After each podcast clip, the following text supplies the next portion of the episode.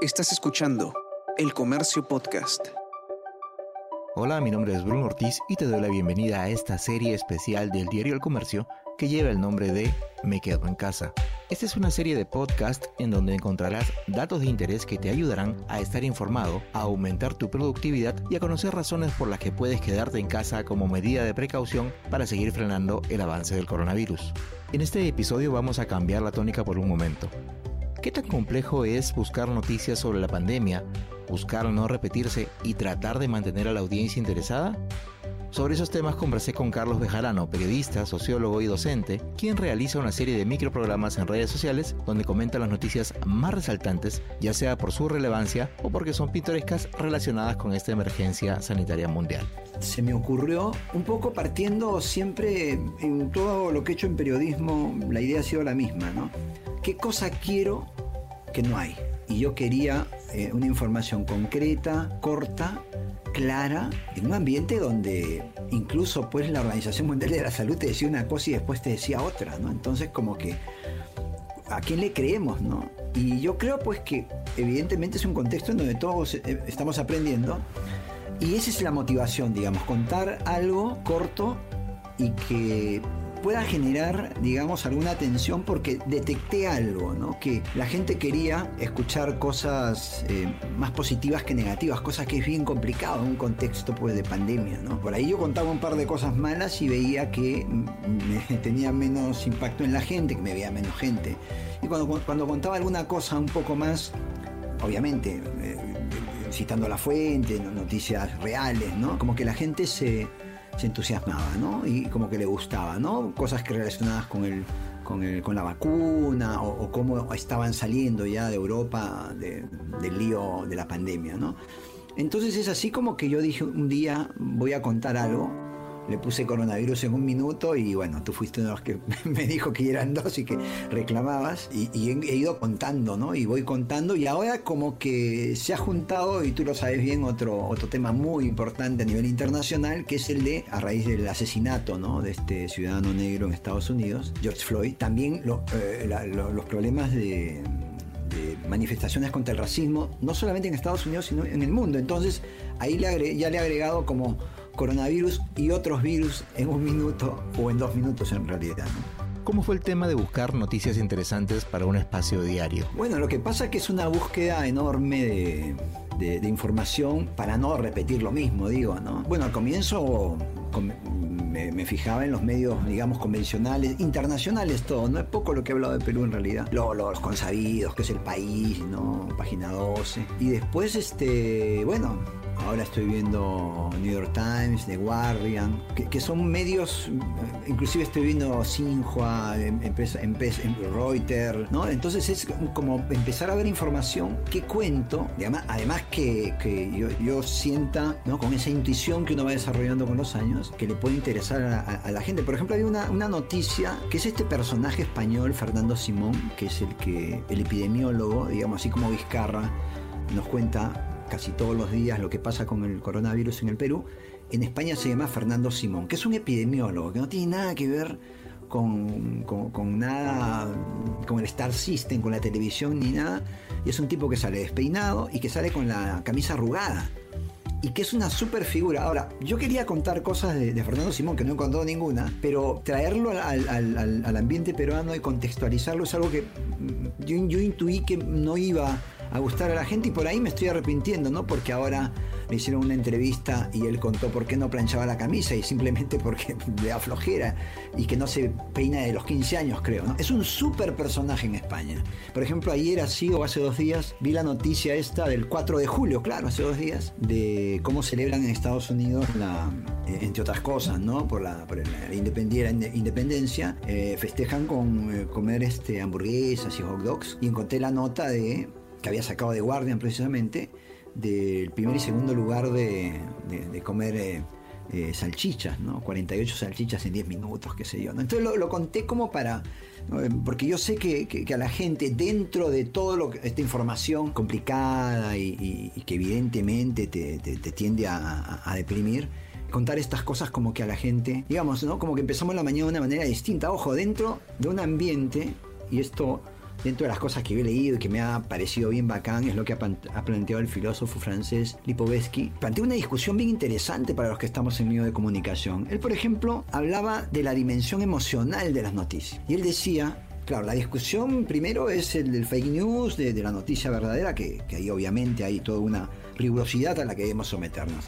Pero él planteaba otra discusión que es el término emocional, ¿no? Es decir, dice, ¿cómo un medio contándote la verdad, te puede llenar, llenar pues, ¿no? 20 páginas y todas noticias negativas, ¿no? Y él decía, hay que descomprimir, ¿no? Y es un tema porque también al momento de descomprimir puedes dejar de informar por contar algo bueno, que además es muy difícil, ¿no? Pero eso, por ejemplo, da para una discusión, ¿no? El medio debe administrarse, debe dosificar la información negativa, una guerra, por ejemplo, ¿no?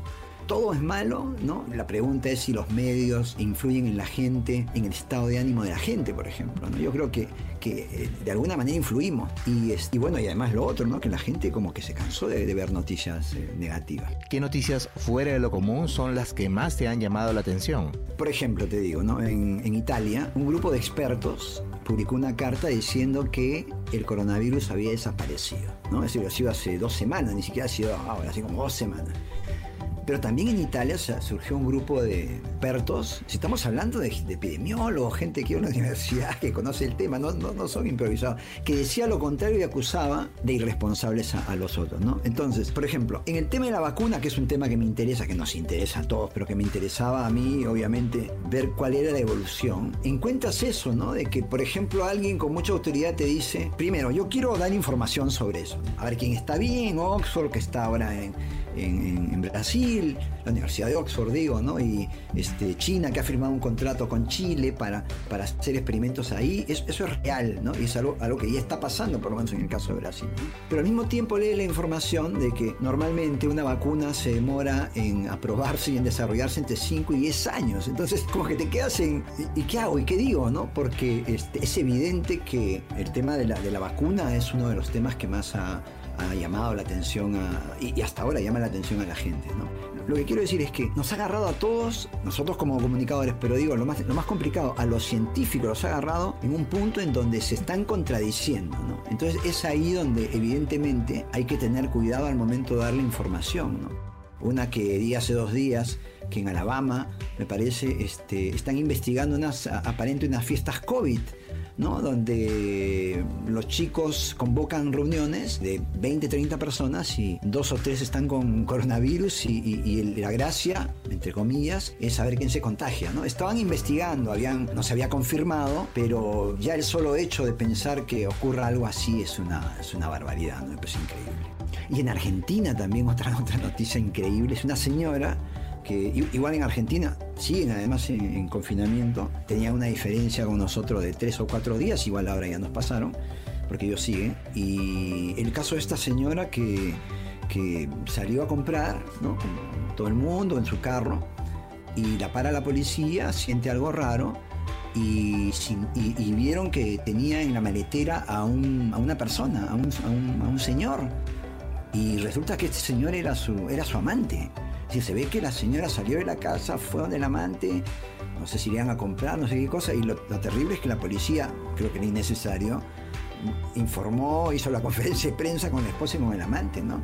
Y después está el caso de una señora que fue a visitar a su papá y llevó a sus hijos en la maletera igualito para que saluden al abuelo, ¿no? Y también la, digamos, la, la pescaron, ¿no?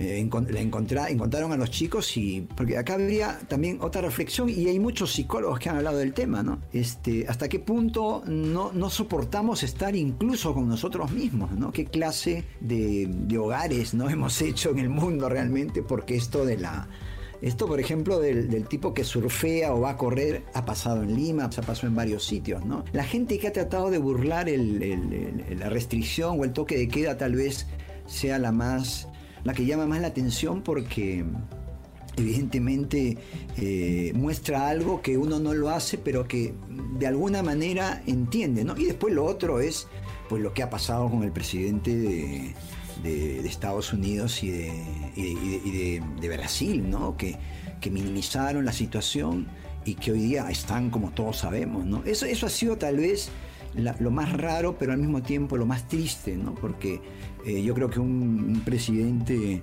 eh, debe tener un nivel distinto, ¿no? En una circunstancia además como esta, ¿no? Y bueno, ya sabemos las cifras que se manejan en ambos países. ¿Cómo evalúas la actuación de los medios de comunicación peruanos durante la pandemia? Yo soy muy respetuoso de, varias cosas, ¿no? Primero, soy muy respetuoso del vivo, en, en televisión, por ejemplo, hay una, escena también que queda entre las imágenes de la pandemia en el Perú, en donde la, hija de Gisela Valcárcel le pregunta a un Rabe cómo se siente cubrir en, esta, en, esta, en este momento, ¿no? Y él se pone a llorar, ¿no? Todo el mundo, bueno, muchos creo que recuerdan la imagen. Y yo no creo realmente que haya existido una impertinencia o una pregunta más allá del, de, lo lógico, ¿no? ¿Cómo te sientes de, cubrir? No, es una noticia que a mí me parezca, este, o una, una, pregunta que me parezca una barbaridad, ¿no? Entonces, yo soy muy respetuoso del vivo porque en el vivo este, se cometen muchos errores, ¿no? Yo he, hecho, yo, he hecho televisión en vivo y me he equivocado. En una época que no había redes, felizmente, si no hubiera sido tendencia. Eso, por ejemplo, lo respeto. Y lo otro es que yo creo que todos los medios este, se han encontrado con una circunstancia en la que no sabían eh, cómo actuar, ¿no? Y en esa circunstancia yo creo que algunos pues, han cometido algunos errores, yo también he cometido algunos errores en mi, pequeño informativo. Yo creo que eso es atribuible a una circunstancia, no, está, está el error, no sé, ¿no?